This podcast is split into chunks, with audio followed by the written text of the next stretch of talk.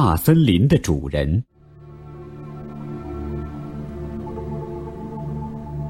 秋雨下了整整一个星期，灰色的云层低低地压在大森林上面，潮湿的风缓缓地吹着，吸饱雨水的树枝垂下来，河水涨到齐了岸。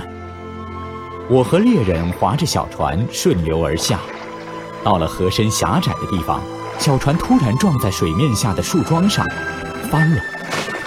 食物和打来的野味全给冲走了，我们只好带着猎枪上了岸。这里离住所还很远，我们俩浑身是水，又累又饿，我冷得发抖，呆呆地望着猎人，希望他有个办法。猎人不声不响，只顾拧他的衣服。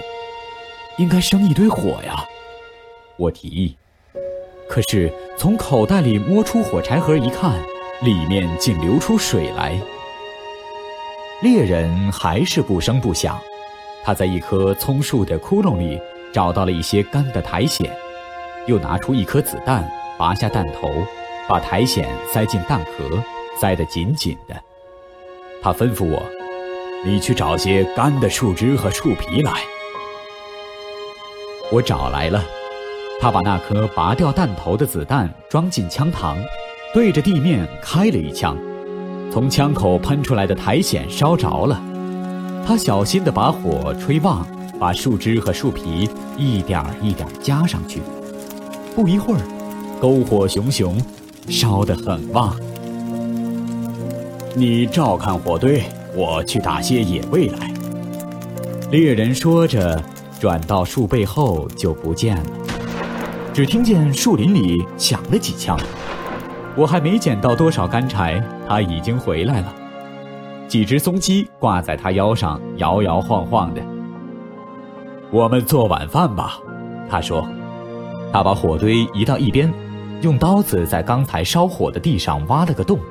我把松鸡拔了毛，掏了内脏。猎人又找来几片大树叶，把松鸡裹好，放进洞里，盖上薄薄的一层土，然后在上面又烧起一堆火。等我们把衣服烘干，松鸡也烧好了，扒开洞就闻到一股香味，我们俩大吃起来。我觉得从来没吃过这么鲜美的东西。天黑了，风刮过树顶，呼呼的响。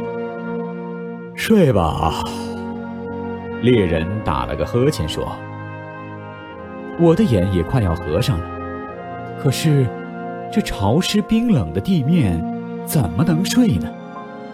猎人带着我折来许多葱树枝，他把两个火堆移开，在烤热的地面上铺上葱树枝，铺了厚厚的一层，热气透上来，暖烘烘的，我们睡得很舒服，跟睡在炕上一个样。天亮了，我对猎人说：“你真有办法，要不是你。”我一定要吃苦头了。